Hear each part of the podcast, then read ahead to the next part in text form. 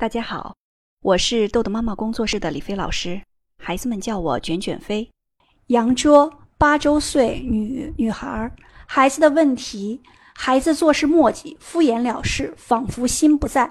举例说明问题，每件事都得提醒，不走心似的。上厕所抱本书，做作业瞅课外书，进门东西地上一丢。趴沙发上啃书，好恼火；制定计划不遵守，作业错一大片，口述正确一写就错，脑子想的和手写的不一致，心完全不在状态，简直是瞎写。期中、期末大考基本九十七分以上，打满分又难，总是差一丢丢，感觉还是平时作业习惯不好，正确率低，导致考试正确率总差一丢丢。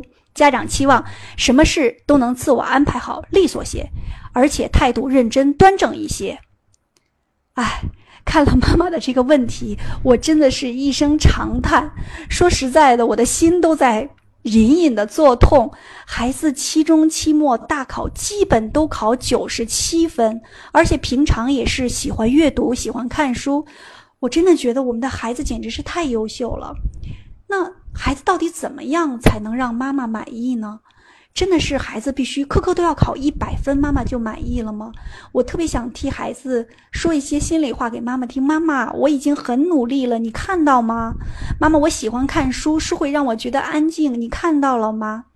我从妈妈的这个问题中啊，看到了很多心，比如说很多心字啊，比如说心不在，不走心，不在心不在状态。那么，妈妈，你看到没看到？孩子已经伤心了。我看到了妈妈的期望，什么事儿都自我安排好，利索些，态度认真端正一些。对于一个八岁的孩子来说，我在想，哎呀，我八岁的时候是什么样子的？所以，我觉得啊，妈妈现在最关键的，第一就是要先。关注到自己的情绪，家长自己的情绪，这也是刚才我说的，我们父母效能，我们第一个阶梯的部分，我们要放弃对孩子的控制，尊重孩子，信任孩子，允许犯错，在这一个阶梯里，我们要不吼不叫，不纠结。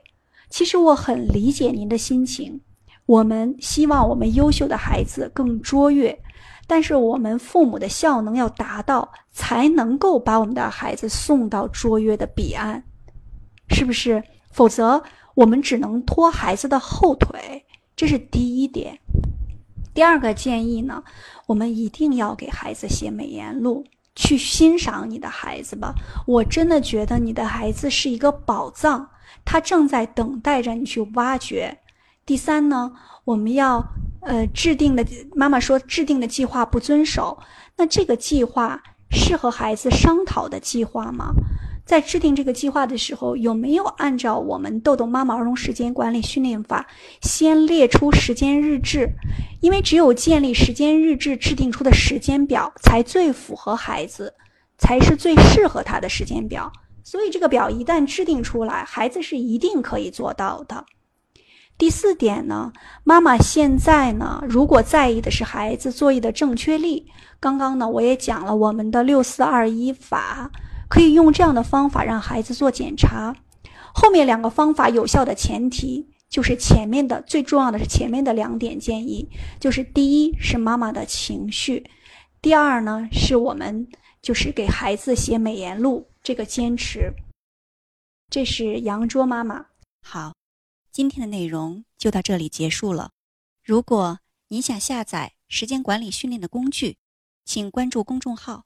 豆豆妈妈儿童时间管理，感谢您的倾听，我们下次再见。